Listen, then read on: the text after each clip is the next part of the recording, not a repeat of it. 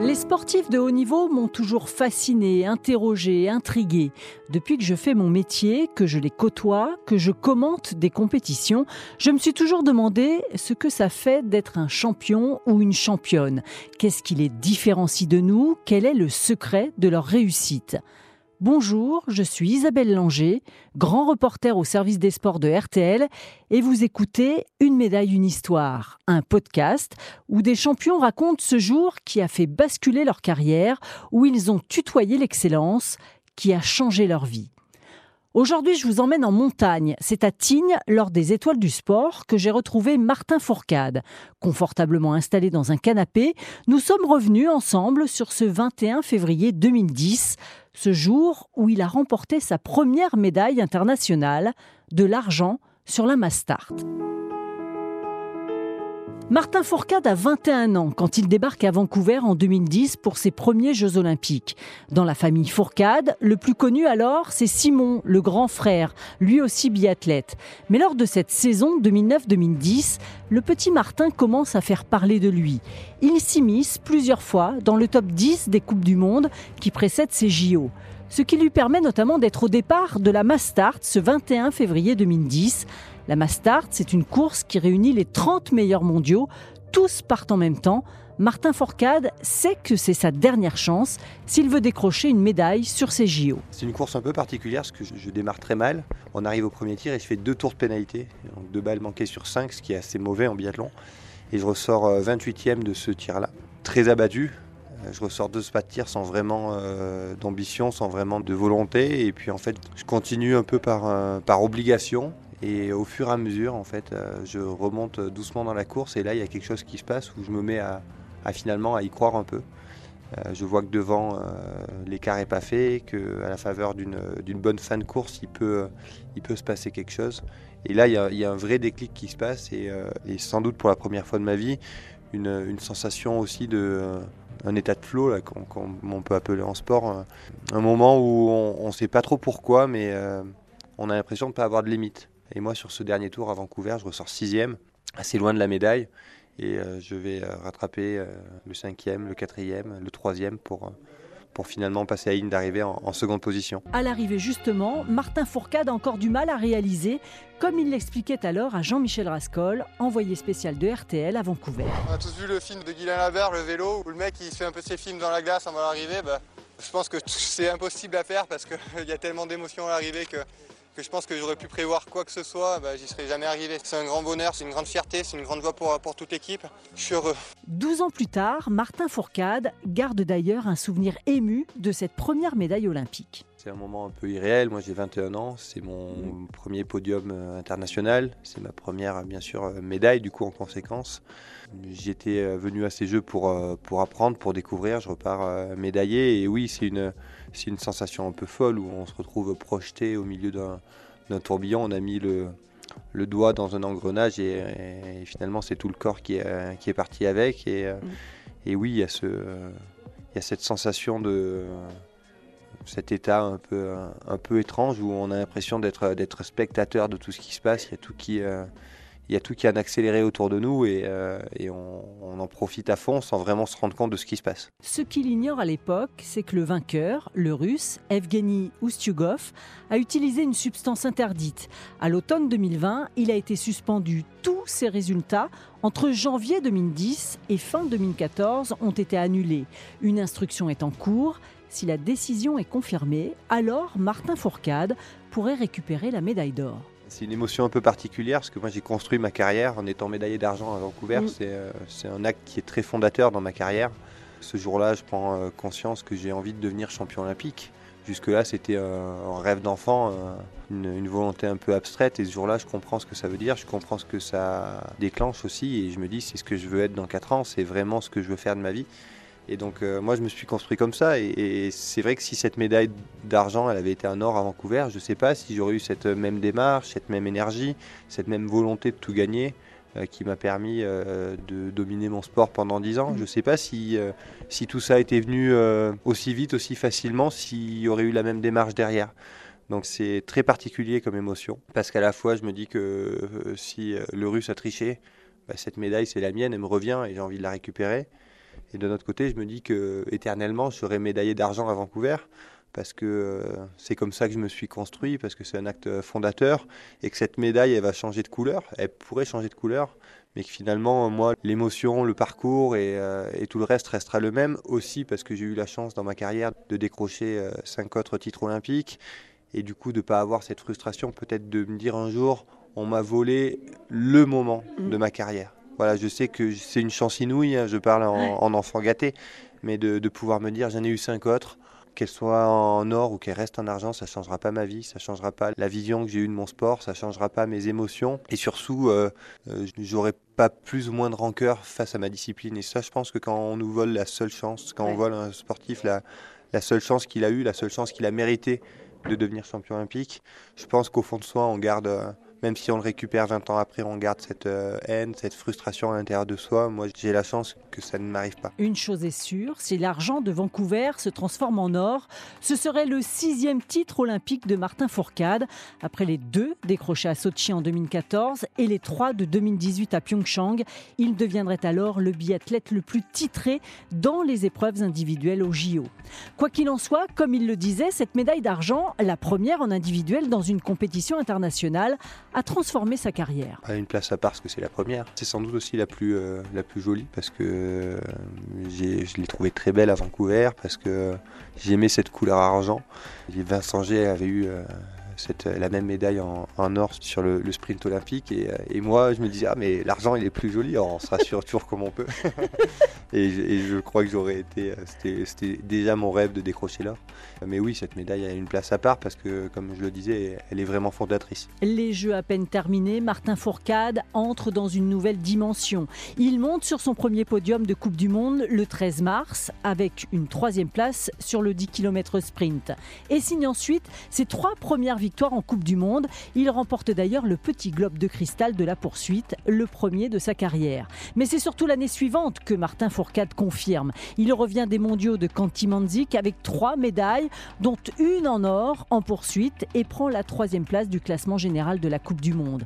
En 2012, il explose, devient triple champion du monde, mais ça juge surtout le gros globe de cristal qui récompense le meilleur biathlète de la saison au général. Un trophée qu'il remporte remportera les six années suivantes. Il est d'ailleurs le seul biathlète à en avoir remporté sept un record. C'est bien simple, entre 2012 et 2018, il a remporté 27 des 30 globes de cristal en jeu en Coupe du Monde. D'autres chiffres donnent le vertige, car Martin Fourcade, c'est aussi 83 victoires individuelles en Coupe du Monde, 28 médailles au championnat du monde, dont 13 titres, et bien évidemment 7 médailles olympiques, 5 en or et 2 en argent. Il est le sportif français le plus titré des Jeux olympiques, été et hiver confondus. Mais quand vous lui demandez quel est le moment le plus fort de sa carrière, Martin Fourcade a bien du mal à faire un choix. C'est dur d'en choisir qu'un. Quand on me demande d'en choisir qu'un, en général, j'en choisis deux. Alors, allez-y, deux, trois même. Euh, j'en choisis deux parce que euh, le titre olympique à Sochi, mon premier titre olympique, mm. c'est un, un, moment d'émotion et de joie, un moment d'adrénaline comme je pourrais jamais vivre dans ma vie. Voilà, c'est une explosion. Ça fait quatre ans depuis euh, Vancouver que ouais. je rêve de ce titre-là, que c'est devenu mon unique objectif, mon, ma, mon unique motivation. Et donc forcément, ça a pris une part euh, dévorante dans ma vie. Donc d'arriver euh, à décrocher ce titre avec euh, beaucoup d'attentes, parce que ça fait 4 ans que je domine le biathlon mondial, d'arriver à décrocher euh, ce titre après un sprint qui a été loupé, donc du coup un début de jeu qui était compliqué à gérer émotionnellement, d'arriver à le faire sur une poursuite qui est la plus belle des courses, d'arriver à le faire avec mon ami d'enfance Jean-Guillaume qui m'accompagne sur le, sur le podium avec cette magnifique médaille de bronze. Voilà, je crois que c'est un sentiment et, et une émotion collective que j'aurais du mal à revivre. Quand vous y repensez, des fois, il y a des frissons? Ouais, sur, euh, sur ces courses-là, c'est des moments où, voilà, qui restent gravés dans, dans une vie, un peu comme euh, peut l'être la, la, naissance d'un enfant. En ouais. tout cas, moi, j'assimile ces moments. Alors, c'est peut-être.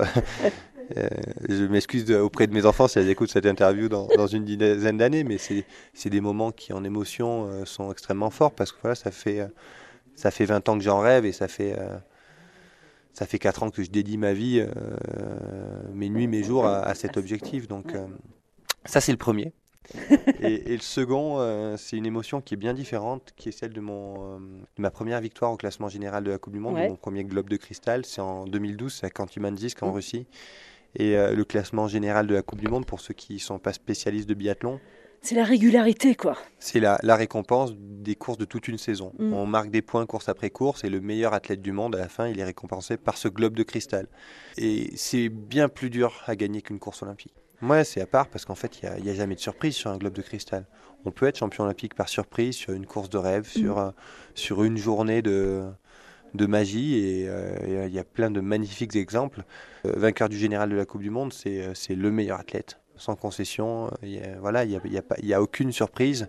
C'est une année euh, de travail, de rigueur, parce que chaque course compte, parce que chaque seconde course compte. En 2020, sur ma dernière année de carrière, je finis seconde général à, un point de Johannesburg. Un point, ça signifie que n'importe quelle balle mise ou loupée sur la saison, elle change le résultat de cette Coupe du Monde. Donc voilà, cette émotion en 2012, c'est une émotion qui est beaucoup moins dans l'effervescence parce que c'est la voilà un peu cette euh, tout ce qui toute cette saison qui, euh, qui remonte mais c'est une émotion qui est immensément profonde. Et moi je crois que c'est le moment d'apaisement le plus grand de ma vie. C'est une paix intérieure. Ce jour-là je me suis dit oui j'ai plus rien à prouver pas j'ai plus rien à prouver, mais euh, je suis fier de ce que j'ai fait. C'est une fierté, pas, pas, une fierté mal placée, une fierté d'homme. Je ne sais pas comment je peux l'expliquer. C'est pas de, de l'ego, c'est le sentiment d'avoir réussi à, à, surmonter ça, parce que pour moi, ça a été une épreuve. Martin Fourcade a mis un terme à sa carrière à la fin de la saison 2020, une fin de saison perturbée par la pandémie de coronavirus. Le champion est d'ailleurs conscient que cette situation bien particulière lui a sans conteste permis de vivre plus facilement ce que beaucoup appellent la petite mort du sportif. Je pense que c'est une, période qui est déstructurante euh, et extrêmement euh, traumatisante pour un sportif parce qu'on passe d'une vie à mille à l'heure mm. à quelque chose euh, qui, d'un coup ralentit. On a l'impression, je pense, de regarder le train passer en, étant nous sur le, sur le, quai de la gare, là où on était dans le train quelques minutes avant. Et moi, j'ai eu une chance, par le, plus grand des hasards, hein, c'est peut-être une des seuls, un des seuls points positifs que je peux trouver à cette expérience, mais j'arrête ma carrière en même temps que le, le Covid. Euh, et du coup, je passe euh, de 300 jours de déplacement par an à 3 mois bloqué à la maison. Je passe de 30 euh, heures d'entraînement par semaine à pas avoir le droit d'aller à plus d'un kilomètre de ma maison. C'est extrêmement déstructurant comme expérience, mais c'est partagé avec ma femme qui voit son quotidien bouleversé, c'est partagé avec mes filles qui voient aussi leur quotidien bouleversé, c'est partagé avec mes amis qui sont eux aussi finalement sur le quai de la gare à attendre passer le train qui ne passe pas. Et, finalement, moi, cette expérience de, voir sa, vie changer du, tout au tout d'un jour à l'autre, bah, je l'ai vécu, mais euh, accompagné de 7 milliards d'êtres humains. Euh, et, du coup, euh, je ne l'ai pas vécu tout seul. J'ai pas eu l'impression d'être l'oublié du parcours. Et je crois que ça m'a permis de tourner cette page en sérénité, en passant du temps avec mes, mes filles. J'avais besoin aussi de retrouver ma famille.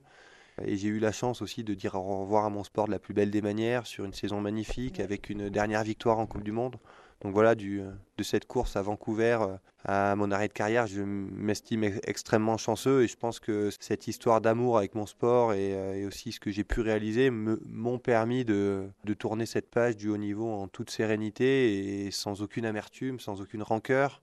Et je crois que ça aide aussi à, arrêter apaiser et à arrêter, en, certes, avec une, une, adrénaline qui est moins présente, mais en sachant qu'il y a des temps pour tout dans la vie et que la suite est belle aussi. Une chose est sûre, grâce à lui, le biathlon a pris une autre dimension en France. Je minore pas la part de ma carrière dans l'exposition euh, et dans, que j'ai pu donner notamment au biathlon. Mais, euh, mais je ne l'ai pas fait tout seul. Tout ça sans, sans mes entraîneurs qui m'aident à décrocher ces médailles, c'est pas possible. Tout ça sans euh, les médias qui se prennent au jeu aussi, euh, c'est pas possible. Tout ça sans la chaîne L'équipe qui en 2015 décide de diffuser le biathlon en clair à la télé, c'est pas possible non plus. Tout ça sans un grand frère qui m'ouvre la trace il y a 30 ans, donc c'est pas possible non plus. Donc euh, voilà, c'est oui, certes, j'ai conscience et euh, et c'est pas faire de la fausse modestie.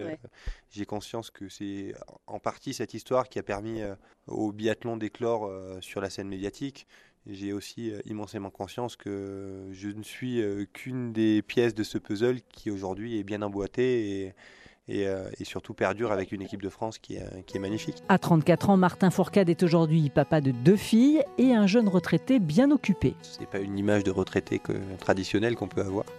Euh, pas les pantoufles. Voilà, c'est pas les pantoufles et le canapé.